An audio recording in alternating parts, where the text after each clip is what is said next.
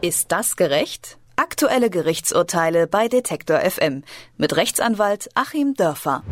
Die böse Meer aufs alten Teil, fort mit der düsteren Wolke. Das ist ein Zitat aus einem Gedicht des NPD-Politikers Hans Püschel. Die böse Meer, damit meint er den Holocaust. Für das Landgericht Weißenfels in Sachsen-Anhalt klarer Fall von Holocaustleugnung. Püschel wurde zu 3000 Euro Geldstrafe verurteilt. Ja, jetzt kommt das große Aber. Der Fall ging durch die Instanzen und das Oberlandesgericht in Naumburg, immerhin das höchste Gericht in Sachsen-Anhalt, hat Püschel freigesprochen und das Urteil aufgehoben. Ist das gerecht? frage ich unseren Rechtsexperten Achim Dörfer. Schönen guten Tag. Guten Tag nach Leipzig. Ja, das Oberlandesgericht in Naumburg hat Püschel freigesprochen. Warum überhaupt? Die Instanzen vorher waren sich doch einig. Ja, das Oberlandesgericht ist sozusagen nochmal tiefer in die Textinterpretation eingestiegen, obwohl sie ja als Richter eigentlich gar nicht Germanistik oder Geschichte studieren studiert haben und hat gesagt, wir dürfen zwar die vorangegangenen Tatsacheninstanzen nicht überprüfen, wir dürfen die Tatsache nicht überprüfen, aber wir dürfen überprüfen, ob das Landgericht in dem Falle als Vorinstanz alle Tatsachen richtig gewürdigt hat. Und das OLG ist zu der Auffassung gelangt, dass die Texte von Herrn Püschel hier eine doppelte Auslegung zulassen. Dass man also zum einen davon ausgehen könnte, es sei eine Holocaustleugnung und zum anderen es aber auch angeblich möglich sein soll, dem Ganzen eine harmlose Bedeutung zu geben und da nun nach Ansicht des OLG Naumburg das vorangegangene Landgericht diese harmlose Deutungsmöglichkeit nicht genügend berücksichtigt hat, hat es gesagt, wir heben das auf und geben es zurück. Und das Landgericht muss die Sache nochmal verhandeln. Also klassischer Fall von im Zweifel für den Angeklagten? Ja, im Prinzip klassischer Fall von im Zweifel für den Angeklagten. Die große Frage ist nur, ob eben der Text hier wirklich diesen Zweifel zulässt. Die Argumentation geht da vor allem um die beiden Wörter Lüge und mehr. Das waren so die Charakterisierungen des Angeklagten hinsichtlich der Vernichtung der europäischen Juden, dass er also eine Mehr und es sei in dieser Form eine Lüge.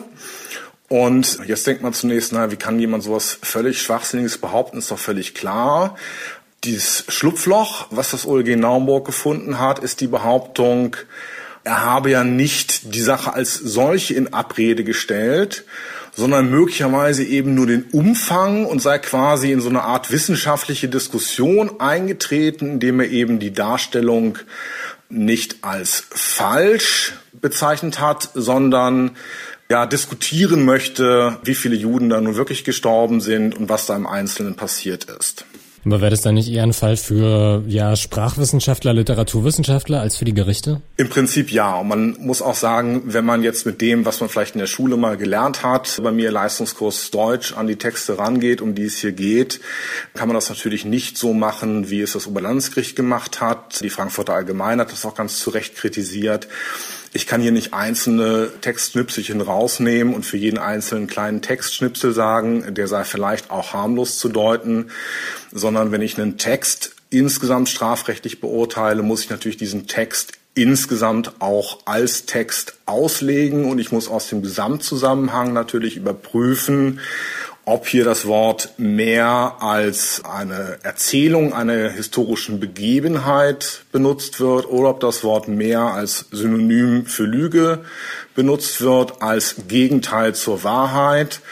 Und wenn man sich den Gesamttext vornimmt, dann wird es hier tatsächlich ganz klar so benutzt, dass äh, eben der Angeklagte hier die Ermordung der europäischen Juden in Abrede stellt, dass er sagt, das stimmt alles nicht, es ist ja sogar noch eine böse mehr, dahinter steht also dann irgendeine Person, denn nur Personen können böse sein die hier aus einem ganz fiesen Denken heraus diese Meer in die Welt gesetzt hat da kann man sich ja schon wieder denken, wer gemeint ist. Und so haben es eben auch die Fans des Angeklagten verstanden. Wenn man sich jetzt mal die einschlägigen rechtsradikalen Internetseiten durchschaut, wird dann natürlich gejubelt, welche Niederlage hier eben die jüdisch-zionistische Weltverschwörung mit ihrem Märchen vom Holocaust erlitten hat.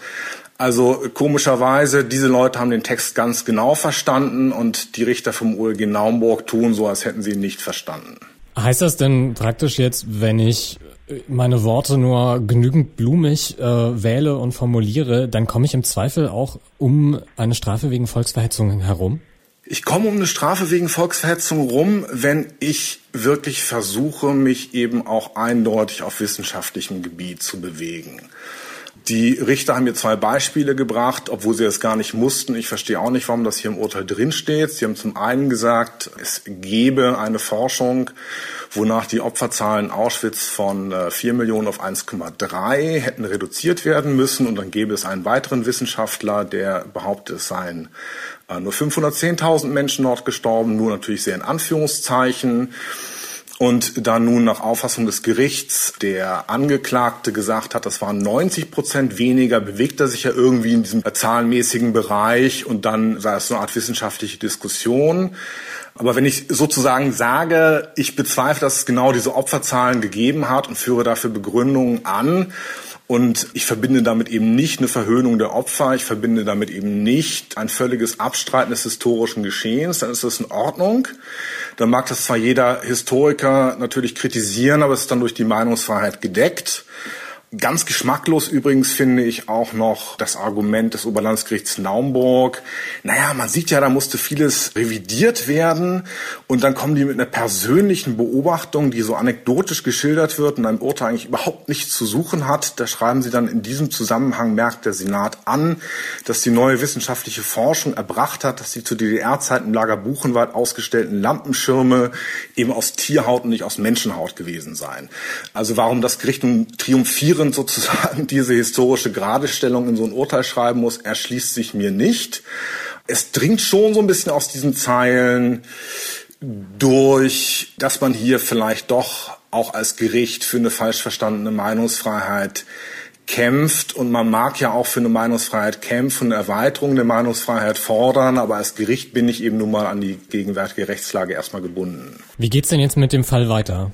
Die Sache wird jetzt nochmal neu verhandelt werden vom Landgericht. Das Landgericht hat im Prinzip so eine Art Gebrauchsanleitung jetzt mitbekommen vom Oberlandesgericht, wie sie die Sache zu verhandeln haben. Da muss man eben nochmal neu deuten, möglicherweise neu in die Beweisaufnahme einsteigen, ob das, was hier der Angeklagte gesagt hat, unterhalb der Verharmlosungsschwelle ist, weil es irgendwie doch noch rational zu decken ist oder weil er irgendwie doch sich historisch geäußert hat und nicht verunglimpfend.